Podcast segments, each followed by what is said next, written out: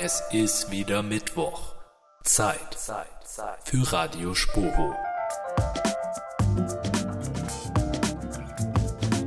Hallo und herzlich willkommen zur neuen Folge von Radio Sporo. Ich bin Hannes und nehme jetzt gemeinsam mit Lisa die vorletzte Folge des Semesters auf.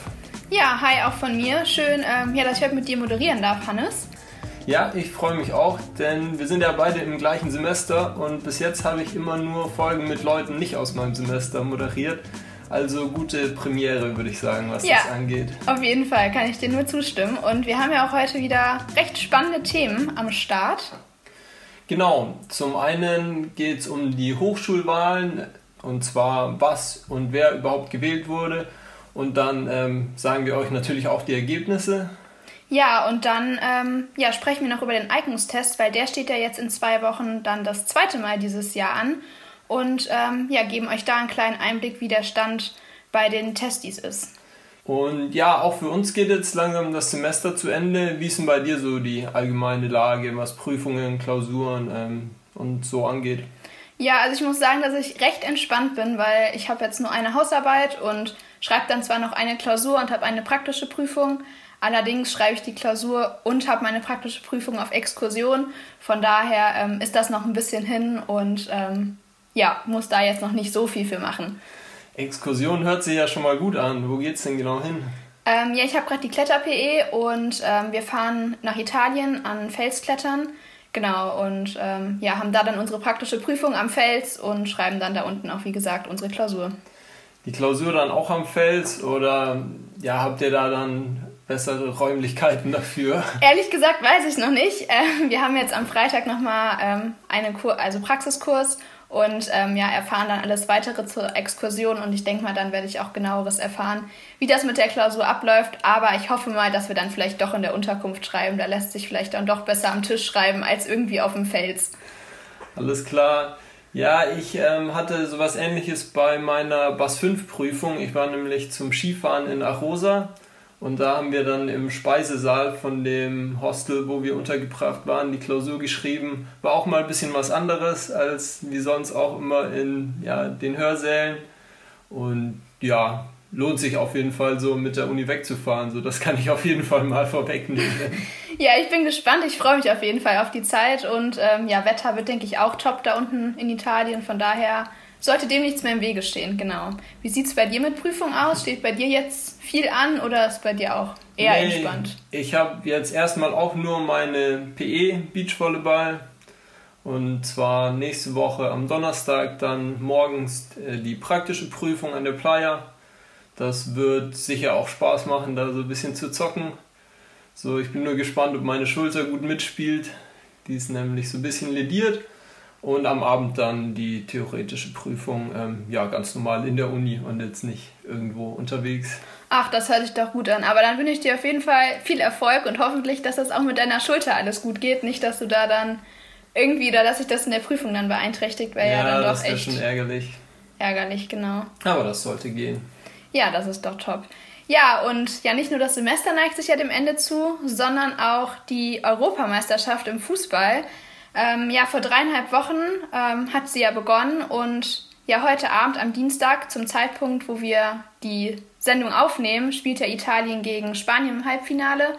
Und morgen, wenn ihr dann die Folge hört, ähm, spielen die Engländer gegen die Dänen. Und wir haben nochmal bei euch nachgefragt, welche Momente euch besonders im Kopf geblieben sind bei dieser Europameisterschaft.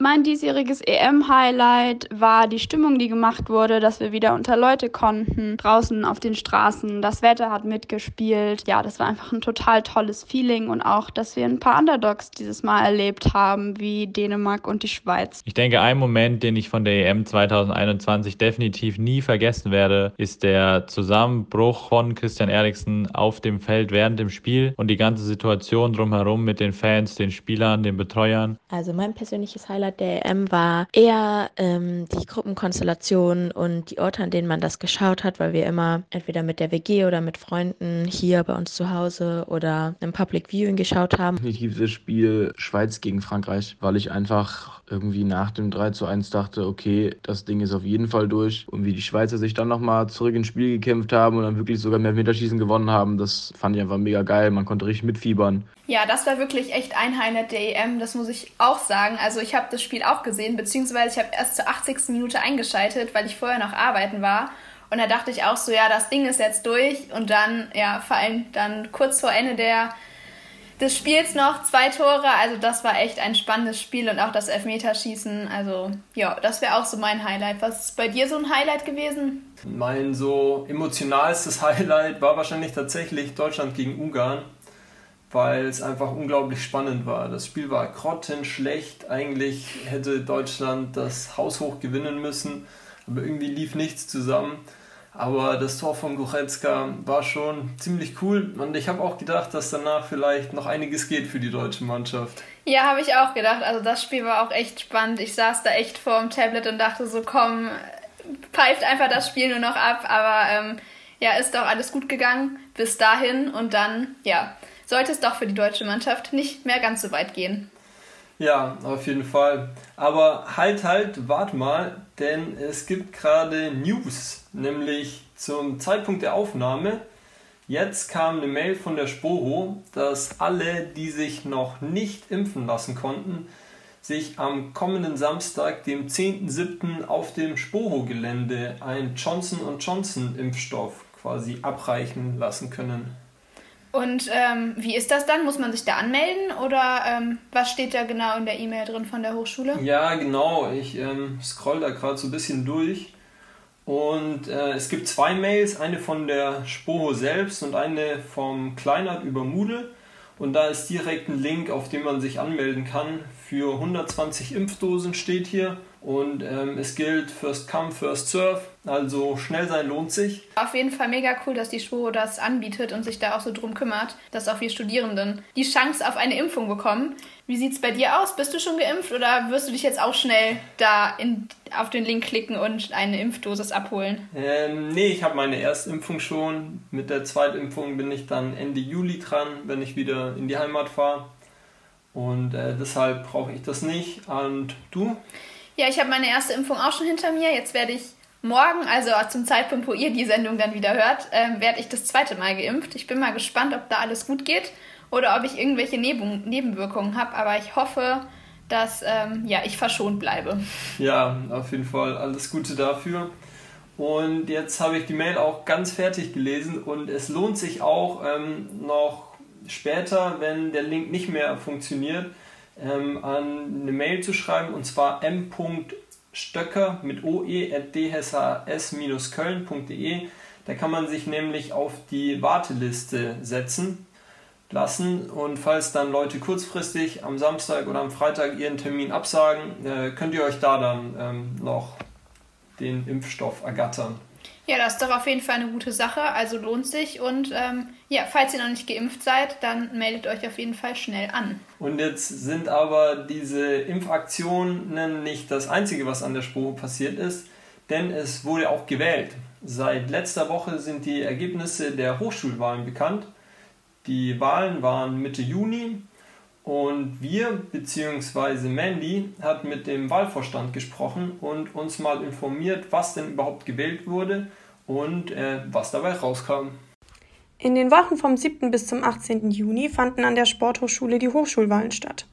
Zum einen wurde das Studienparlament, das ihr vielleicht auch als Stupa kennt, die StudiengangssprecherInnen und die SenatorInnen gewählt.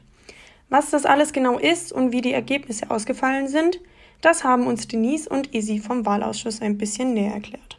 Ein Studiensprecherin äh, fungiert als Schnittstelle und Repräsentant äh, seines Studiengangs und man ist sowohl Ansprechpartner für äh, die Kommilitonen bei Problemen oder Anliegen, als auch für die Hochschule bzw. den AStA, wenn es irgendwelche Probleme des Seiten des AStA gibt. Dann einmal noch zum Studierendenparlament. Das Stupa ist das höchste beschlussfassende studentische Gremium und vertritt mit seinen Entscheidungen die Interessen aller Studierenden der Deutschen Sporthochschule.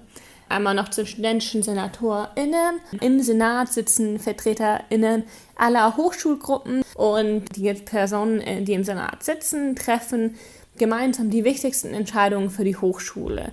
So viel zu den einzelnen Posten. Wie man sieht, gibt es vielseitige Möglichkeiten, sich an der Sporthochschule zu engagieren. Wir wollen euch natürlich auch die Wahlergebnisse nicht vorenthalten. Dazu hat Isi ein bisschen was erklärt.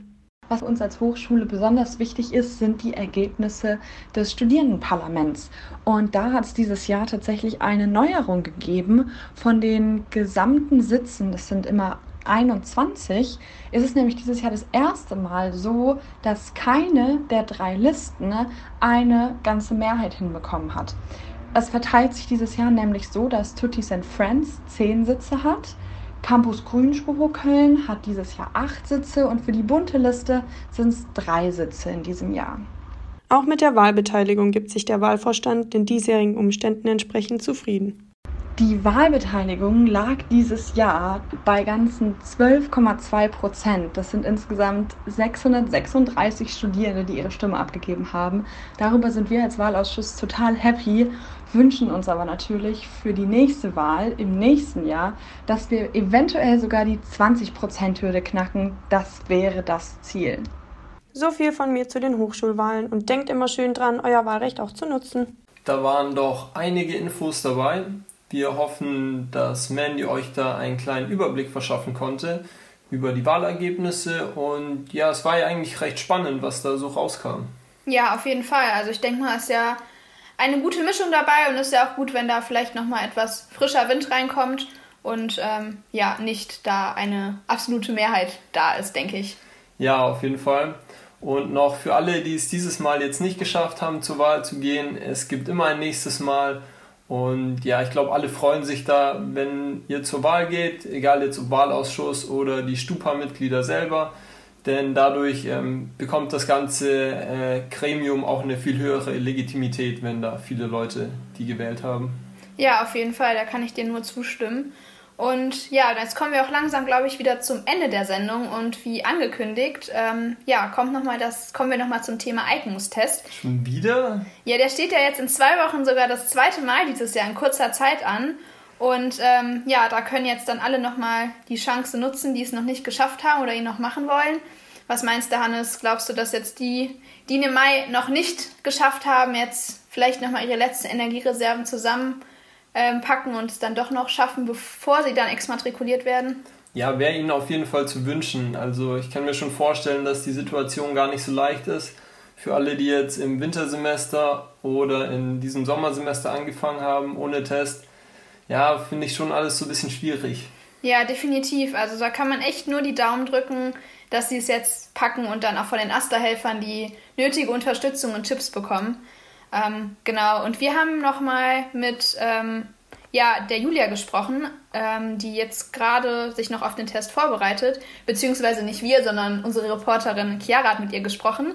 Und ähm, ja, wir haben mal nachgehört, wie sich so kurz vor dem Test fühlt. Ja, was ich denke, wenn ich an den Test äh, im Juli denke, ist, äh, ich verspüre sehr große Angst.